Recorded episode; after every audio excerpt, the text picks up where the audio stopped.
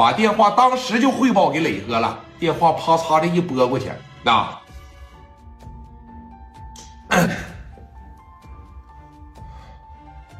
喂，哎，磊哥，哎，我刘毅的兄弟，怎么了，兄弟？你说找着了？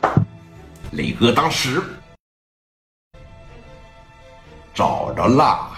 对了，逮住小的我就不怕老的不出来了。你关机都没事啊，我有的是时间跟你耗啊，对吧？我先圈你个仨月五个月的，我就不信你这几个杂碎他不出来。哎，果真吗？是这么的，雷哥啊，我先一个人往他对面那拳馆里边我溜达溜达，我问问说这个总教练是不是赵长青教练呢？要是赵长青教练，咱就报名；不是赵长青教练，那就算了。那我先给你打点好，你放心吧，哥，我指定不会打草惊蛇。对我进去的时候吧，我就低了个蒜茄子的脑袋，我就跟个屌丝一样。放心，他绝对看不出来我是你兄弟。啊，行不行？我进屋前我戴点口罩。好好好好，哎，夸这一溜。磊哥当时在电话里边一听，哎，这小兄弟他妈挺机灵，让他进去问问去吧，咱别打错了啊。那叫赵长青的可多了，你这要一进去哐哐哐几刀，真要是给人磕那儿，人一说我没我不认识你们呢，你打的是另外一个赵长青吧？那不完了吗？这小兄弟自个儿一个人奔着这拳击馆就去了，啊，来到了前台这个地方，说：“你看，小姑娘吧，长得挺好看，小伙呢，长得也挺帅。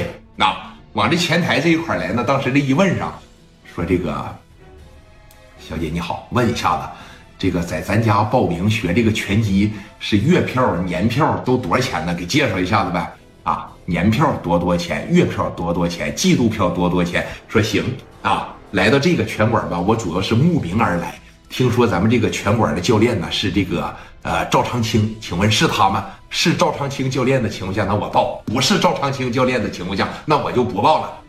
啊，咱们这儿的总教练当然是这个赵长青了。啊，这个赵长青有个哥哥是叫赵长风，是他吗？我再确定一下子。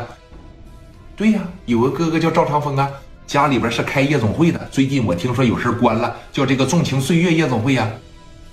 对呀，没错，就是这个赵长青教练。哎呦啊，那就太好了。是这么的，我回家呀，把我奶奶低保骗出来，完事了以后我过来交钱来啊。说行，那你去吧，回去准备钱去吧。行，没声就走了。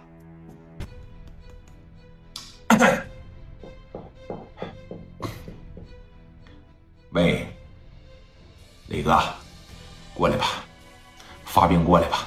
哎，肯定错不了了。你放心吧，我都打听好了。哎，好嘞，行，我在这等着你啊。行，嗯，给电话啪的一撂下。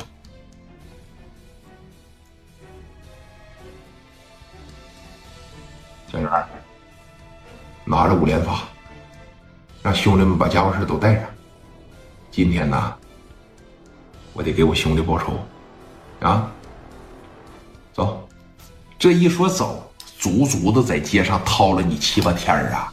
我可算是找着了，而且找到的还是罪魁祸首，是直接砍伤张富贵的这小子。哎，磊哥基本上把兄弟们全带上了，张罗了五六十号兄弟，拿着十多杆五连发，小舅子四大金刚人手一个，就开着车就哇哇奔着他妈四方区就过来了。啊，本身这一段在四方区聂磊的名气就很大。啊，那人传人，人传人呐。说市南区有个小伙叫聂磊，抓着胡宝刚要给胡宝刚打死。这小伙怎么这么脏呢？这么狂呢？嘎巴的一下子停自个跟前了。